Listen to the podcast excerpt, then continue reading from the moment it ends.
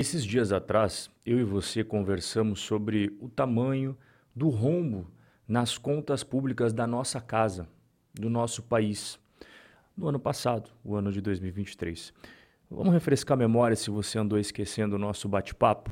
Governo tem déficit de 234 bilhões e 300 milhões de reais em suas contas públicas. É claro que isso daqui que você acabou de ver é muito ruim para o futuro do país como um todo, não apenas para nós, mas para os nossos descendentes. E aí vem o Haddad e outros políticos que fazem parte do governo atual tentando colocar panos quentes, né? Porque esses dados são terríveis, você tem que falar alguma coisa. É, realmente nós tivemos aí um grande rombo em 2023, mas em 2024, eu juro de dedinho que o nosso déficit fiscal vai ser zero. Olha, cá entre nós dois aqui, né? Para você sair de um rombo de mais de 234 bilhões com B, para você ir para um zero a zero, é difícil de acreditar. Ainda mais que a gente vai entrar agora na corrida eleitoral. 2024 é eleição de vereadores em todos os municípios brasileiros assim como os seus respectivos prefeitos. E se existe algo que nunca muda no Brasil, é que em ano eleitoral os cofres são abertos, muito mais do que eles já são em épocas que não tem eleição. E esse negócio de zero a zero nas contas públicas, né? déficit zero, é tão difícil de acreditar que um próprio órgão de Estado que é o Tribunal de Contas da União, já trouxe coisas mais realistas aqui para nós. Tribunal de Contas da União, que tem a sigla TCU, aponta a possibilidade de déficit de até 55 bilhões e 300 milhões de reais e de descumprimento da meta em 2024. Agora, o mais interessante de tudo isso para você encaixar as, as pecinhas do quebra-cabeça aqui, ó, é o que eu deixei em amarelo para você. O TCU indica que o governo precisaria reduzir despesas e levanta dúvidas sobre a capacidade de arrecadação do pacote para aumentar as receitas. Nós conversamos, inclusive, na semana passada, que ao longo de todo o ano de 2023, a arrecadação do governo veio em queda e as despesas do governo em alta. Esse é o pior cenário possível. Queda em impostos, taxas e contribuições e aumento nas despesas do governo. Não precisa ser nenhum gênio da NASA, não é preciso ter QI de Albert Einstein para você verificar que quando você tem queda de receitas e aumento de despesas, essa bucha acaba estourando. Em outras palavras, o que, que o Tribunal de Contas da União, que é um órgão técnico, está alertando a todos nós aqui? Que o governo atual ele está contando com o ovo lá no da galinha, está projetando receitas muito otimistas, muito fantasiosas, muito desconexas da realidade para o orçamento de 2024. Ou seja, ele está superestimando cenário super florido colorido, maravilhoso para a arrecadação. E também já deu alerta que tem a necessidade do governo cortar gastos. Mas como eu adiantei agora para você no nosso bate-papo, qual que é a chance do governo cortar despesas em ano eleitoral? Em 2024 teremos eleições. Então eu já adianto para você aqui, a chance de cortar despesas é zero. Em resumo, o TCU está nos mostrando que temos aí muito mais factível do que um déficit zero, é um déficit de 55 bilhões de reais para esse ano de 2024. Mas esses números podem ser piores ainda. Por quê? Porque o pessoal que trabalha no mercado financeiro, né, não exerce nenhum cargo ali dentro do Estado, eles acreditam que esses números também não demonstram exatamente o que vai acontecer neste ano de 2024. Dá uma olhadinha aqui, ó. Ruído fiscal à vista. Mercado duvida que governo conseguirá zerar o déficit. Na pesquisa Prisma Fiscal, já explico o que é isso para você daqui a pouquinho, analistas projetam um déficit em mais de 86 bilhões de reais neste ano. Vamos lá, o que é aquele prisma fiscal ali? O pessoal do Ministério da Fazenda, ou seja, a galera que trabalha junto com o Fernando Haddad, pergunta para quem trabalha no mercado financeiro o que, que eles acham das contas do governo para 2024. Essa pesquisa se chama Prisma Fiscal. O povo do mercado financeiro respondeu, né? E chegamos aqui a uma média, a um consenso de mercado de que a projeção para o déficit em 2024 não é zero, não é 55 bilhões, é 86 bilhões de reais. Muito pior que o déficit que o próprio TCU já mostra que é grande, né? 55 bilhões, cara, não é pouca coisa. Qual que é a minha análise sobre tudo isso? Eu venho falando desde o ano passado aqui com você. Dá uma olhada, arrecadação do governo em queda, todo mês eu atualizo para você. Dá uma olhada nas despesas do governo em alta. Como que a gente vai virar esse jogo assim, ó, num estado de dedos de um ano para o outro? Não vai.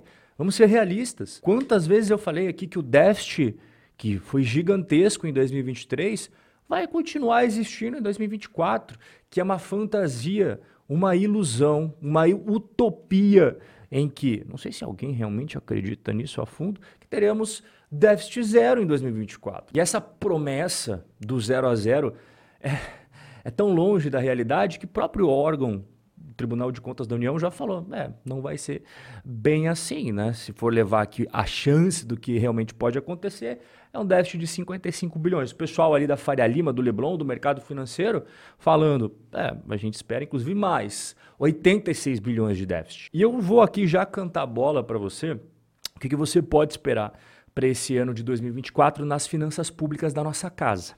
Ó, vamos dividir em partes aqui. Na parte da arrecadação, o governo, principalmente o Haddad, o pessoal do Ministério da Fazenda, vai buscar aumento de impostos, aqueles que já existem, eles vão querer aumentar, e também aqueles que não existem, eles vão criar porque eles precisam mais e mais e mais dinheiro. A máquina pública brasileira, ela está descontroladamente sem freio na parte dos gastos. Então você precisa arrecadar mais e mais e mais. Nunca tá bom, nunca vai ser suficiente. E quem paga a conta disso daí é você, sou eu. Então se prepare para mais uma caçada de arrecadação em 2024. Igualzinho a gente viu em 2023. Não vai mudar. E o segundo ponto é a parte das despesas.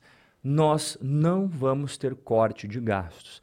As despesas com previdência, as despesas com programas sociais, as despesas com funcionários públicos não vai reduzir. Só vai aumentar, aumentar, aumentar. E ainda tem o plus do ano de 2024, que é as eleições. Não subestime o poder que tem as eleições de drenar dinheiro, incinerar o dinheiro público dos contribuintes, porque, meu amigo, vale tudo para esses caras para se manter no poder. Vamos falar de Bolsa de Valores brasileira agora. Número de investidores da B3 caiu pela primeira vez em sete anos. O número dos investidores, portanto, né, em queda, representando 110 mil cadastros a menos nas corretoras que operam na bolsa em 2023 do que o ano de 2022. Atualmente a gente tem 5 milhões 740 mil contas cadastradas.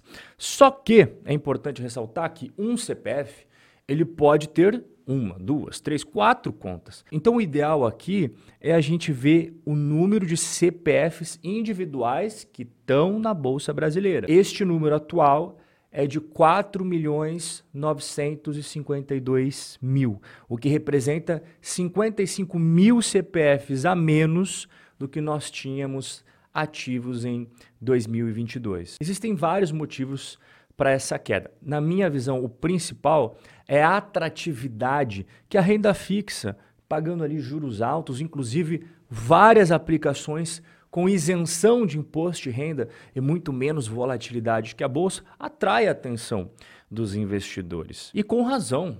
Né? A renda fixa no Brasil ela performa muito bem no longo prazo. Existem inúmeros estudos mostrando isso e eu sempre trago aqui para você. É importante você ter renda variável, claro, mas você não pode deixar de lado a renda fixa numa carteira inteligente dentro do Brasil. E somado a isso, tem o caso do Nubank. Não sei se você lembra, lá em 2021, o Nubank abriu capital na bolsa nos Estados Unidos e aí ofereceu recibos que se chamam BDRs para os brasileiros. Cada um teria um pedacinho do Nubank. Bom, isso fez com que os números de investidores na bolsa fossem artificialmente levado lá para as alturas, porque essa galera que recebeu o pedacinho do Nubank não era de fato um cara que queria investir na bolsa.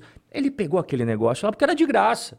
Então, isso contabilizou positivamente para o número de investidores lá naquela época. Só que o que acabou acontecendo? O Nubank mudou os seus planos. Aí tem vários tipos de BDR. A galera recebeu uma BDR aqui, eles quiseram mudar para outro tipo de BDR. Aí o investidor tinha que se manifestar se ele aceitava isso ou se ele trocava as ações pelas ações negociadas na Nasdaq. E se ele não falasse nada, ele teria aquela BDR vendida compulsoriamente e o dinheiro entraria para a conta dele. E que foi o que aconteceu com boa parte daquela galera, porque eles sequer sabem o que é BDR, o que é Nasdaq. Então, essa galera que entrou muito fácil na bolsa, saiu muito fácil da bolsa também e acabou prejudicando aqui os dados da B3. Agora vamos falar de mercado imobiliário. Olha, isso aqui eu comentei várias vezes também já contigo. Plano de Nova York quer converter 46 prédios comerciais em residenciais. Vamos refrescar aqui as nossas conversas dos últimos meses. Várias vezes nós conversamos sobre as mudanças de escritório para apartamentos residenciais aconteceram no Canadá, nos Estados Unidos. Por quê? Porque desde o C19, os escritórios nunca mais foram os mesmos, seja no Brasil, seja no Canadá, na Europa, no Japão ou no Brasil. A adoção do home office em várias empresas pelo mundo afora, assim como o modelo híbrido, né? Um dia você vai, outro dia você fica em casa. E no dia que você está em casa, o seu colega foi trabalhar. Mas no dia que você vai lá trabalhar presencialmente, o seu colega ficou em casa. Então reduziu a necessidade das companhias de ter aquele espaço. Digamos, a empresa precisava de mil metros quadrados Agora precisa de 600 metros quadrados, 500 metros quadrados. E isso, óbvio, impactou nos escritórios como um todo. Tem vários deles, as moscas, não apenas em Nova York, mas também na Califórnia, na Europa, São Paulo, Rio de Janeiro. E aí é uma das soluções que o pessoal já começou a acelerar lá fora e aqui no Brasil ainda não mas pode acontecer, porque tudo que começa nos Estados Unidos dá um tempinho depois acontece no Brasil também. E transformar escritórios em apartamentos residenciais não é uma decisão simples. Você tem que colocar na ponta do lápis e ver todos os custos, porque é custo para tudo que é lado, além da burocracia. Tanto é prova disso que ano passado a gente conversou sobre os casos